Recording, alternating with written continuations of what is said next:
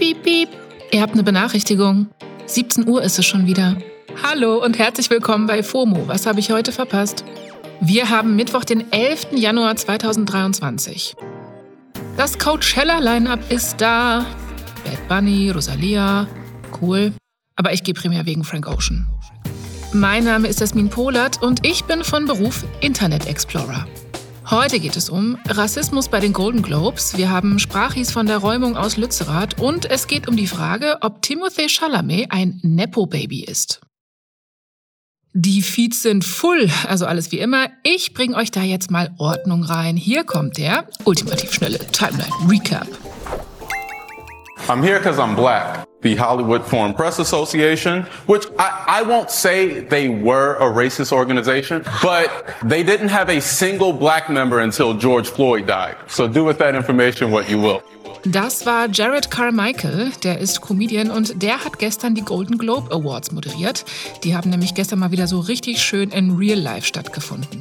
Die Golden Globes sind die letzten Jahre ja heftig kritisiert worden. Die Vorwürfe waren unter anderem Sexismus, Bestechlichkeit und vor allem die fehlende Diversität. In der Golden Globe Jury war nämlich bis dato kein einziges schwarzes Mitglied.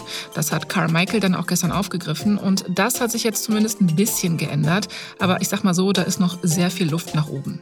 Naja, ansonsten haben die Stars natürlich ihr Hollywood-Hack gekriegt, vor allem Austin Butler für sein Elvis-Biopic oder auch Angela Bassett haben komplett abgeräumt. Instagram kriegt ein neues Layout und das ist im Prinzip das alte. Auf der Navigationsleiste soll die Shopping-Funktion verschwinden. Reels sollen nicht mehr im Mittelpunkt stehen, sondern wieder die Option, Beiträge zu posten, also quasi dieser Plus-Button. Ab Februar soll es losgehen und insgesamt soll die App dann auch wieder einfacher und übersichtlicher werden. Also weg von der Reel-Dominanz, wieder back to the roots.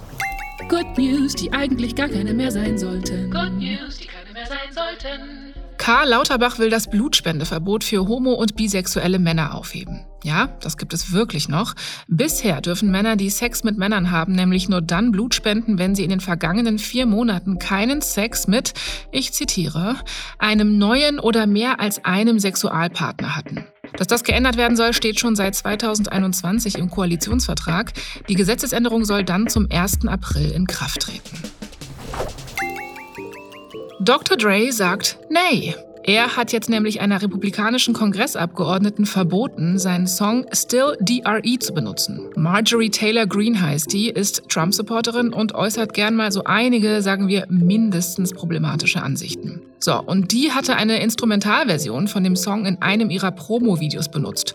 Und Dre war so, nö. Er hat Marjorie eine Abmahnung bzw. Unterlassungserklärung geschickt und dann hat er noch das hier gesagt. Ich gebe meine Musik nicht für PolitikerInnen frei, schon gar nicht für jemanden, der so spaltend und hasserfüllt ist. Marjorie war dann nur so, ja, ich mochte eh nur die Melodie und nicht deine Texte. Okay, schön, dass wir das geklärt haben.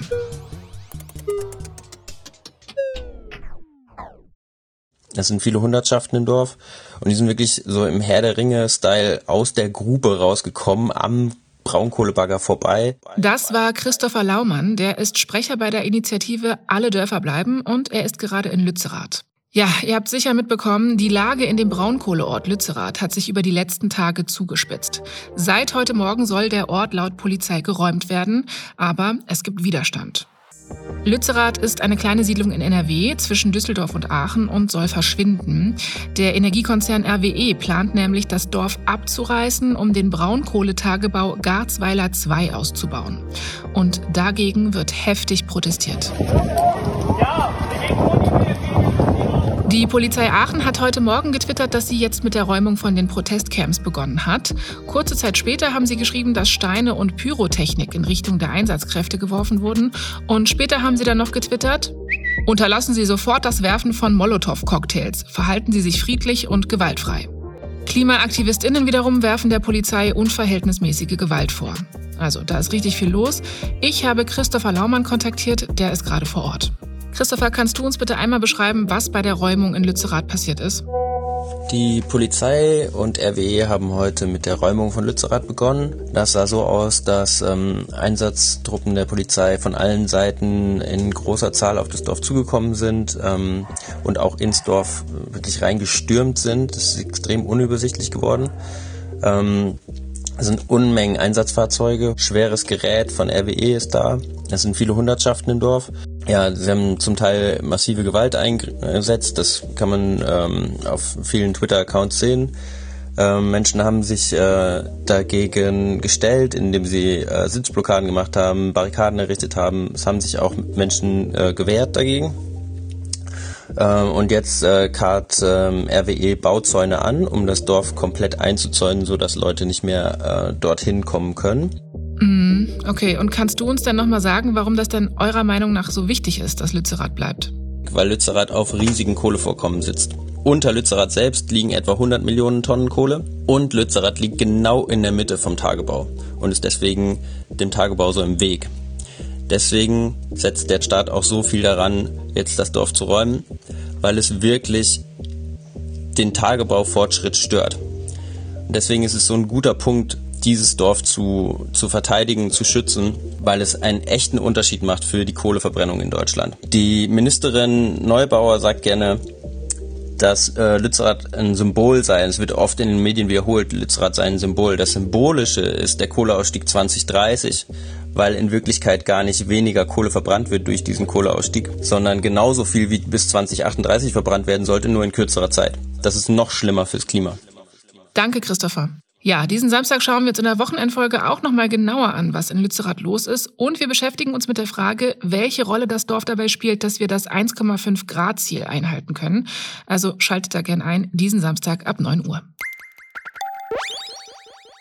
Kommen wir zum letzten Thema für heute. Der Schauspieler Timothée Chalamet bzw. sein Agent haben die Nepo-Baby-Debatte nochmal neu aufflammen lassen. Es gibt ja wirklich in den letzten Monaten quasi nur einen Begriff im Internet, der einem die ganze Zeit so entgegenscrollt und das ist Nepo Baby. Den habe ich im November schon mal für euch gegoogelt, die Folge findet ihr in den Show Notes. Aber damit wir alle auf demselben Stand sind, Nepo Baby zu sein bedeutet, dass man in Hollywood starke Vorteile hat, weil man zum Beispiel durch die Familie schon Kontakte in die Industrie hat. Nepotismus halt.